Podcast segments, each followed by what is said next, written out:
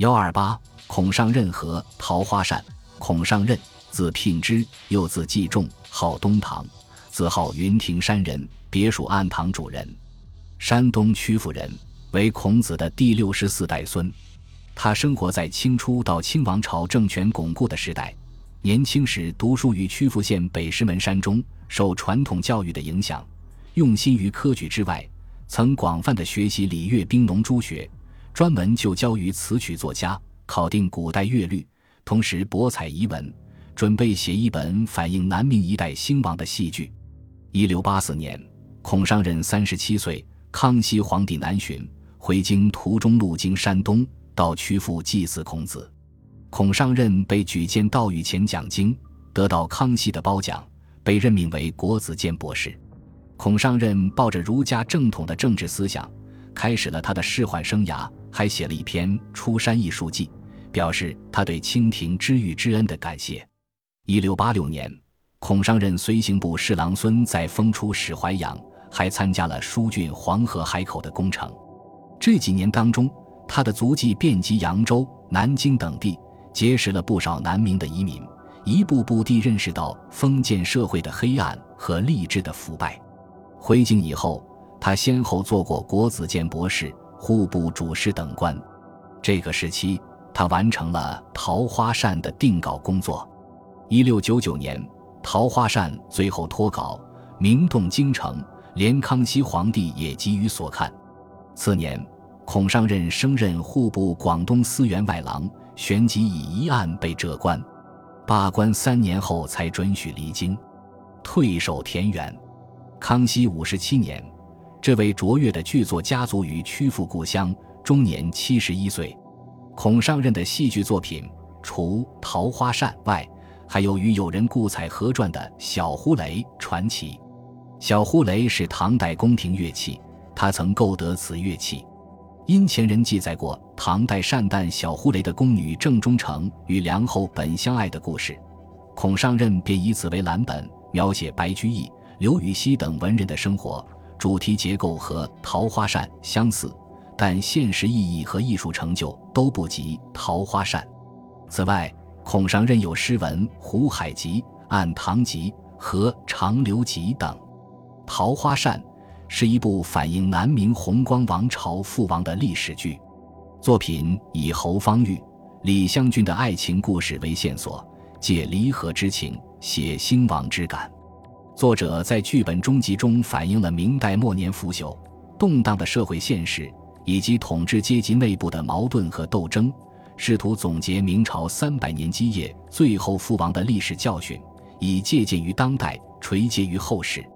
作者说：“桃花扇一句，皆南朝心事，父老犹有存者。场上歌舞，局外指点，知三百年之基业，挥于何人？败于何事？”消于何年，谢于何地？不独令观者感慨涕零，亦可承创人心，为末世一旧矣。作者用戏曲艺术的形式评价了南明这段历史，其用意是非常明显的。《桃花扇》以复设名士侯方域和秦淮名妓李香君的爱情故事为中心，描写了众多历史人物的活动，广泛的反映了当时许多重大的历史事件。鲜明地表现出了作者对他们的态度和评价。作品展现在舞台上的是一幅波澜起伏的晚明败亡图：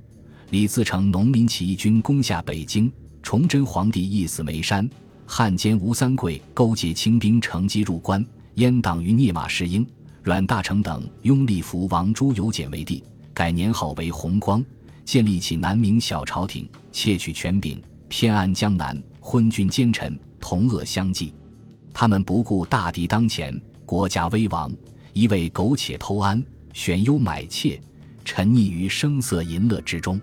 以马士英、阮大铖为首的奸佞集团，抱定性国家多故，正值我辈得意之秋的丑恶目的，对内私结党羽，排挤忠良，对外结欢清兵，求得偏安江左。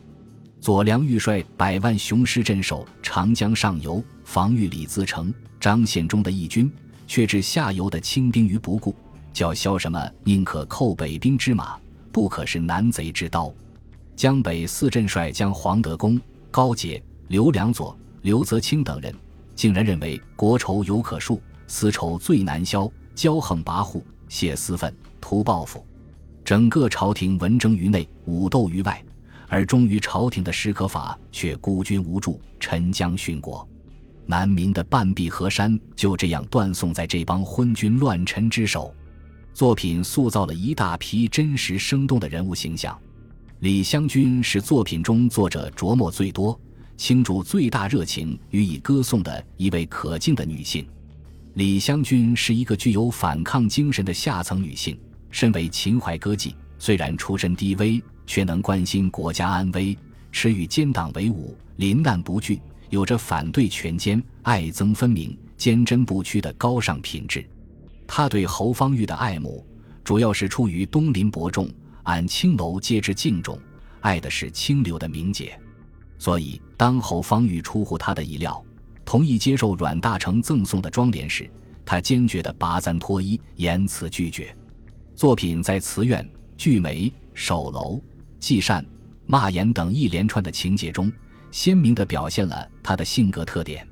在山河破碎。国难深重的历史背景之下，一个出身卑贱的歌妓能够具有这样可贵的气节和美德，十分感人。孔尚任对南明败亡的历史感触很深，他几乎是用一生的心血来创作这部现实主义杰作。他希望用历史本身所提供的教训，而不是空洞的说教来感染读者，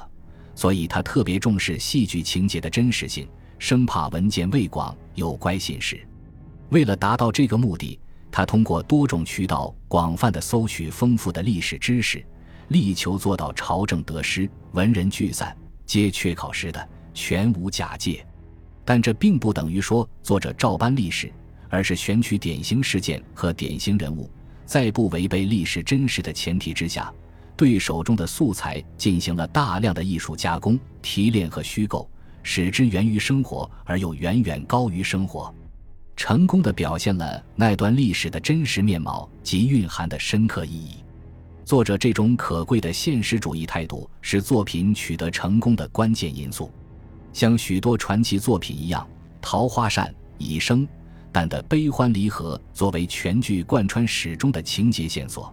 但与一般作品不同的是，《桃花扇》只是借离合之情写兴亡之感。在孔尚任的笔下。通过侯方域和李香君的感情纠葛，用一把桃花扇把一部包括了南明兴亡变迁的戏剧情节有机的编织在一起，组成作品宏大的结构，表现出剧作家概括生活的高超的艺术能力和独具慧眼的匠心。有人把它与《长生殿》并题为明清传奇的压卷之作，的确当之无愧。应当指出的是。孔尚人生活在清王朝的统治已趋巩固的康熙朝，由于清朝在文化上推行专制主义政策，这样的政治背景之下，使得剧作家不得不对涉及清廷的有关史实采取了回避态度。加之作者的阶级立场和局限，对李自成、张献忠等农民起义军，自然不可能有正确的看法，因此。作者也就无法正确的认识这一段历史兴亡更替的必然进程，看不到社会进步的主导力量，使得整个剧作流露出浓厚的悲观感伤色彩，这是该剧作一个明显的缺陷。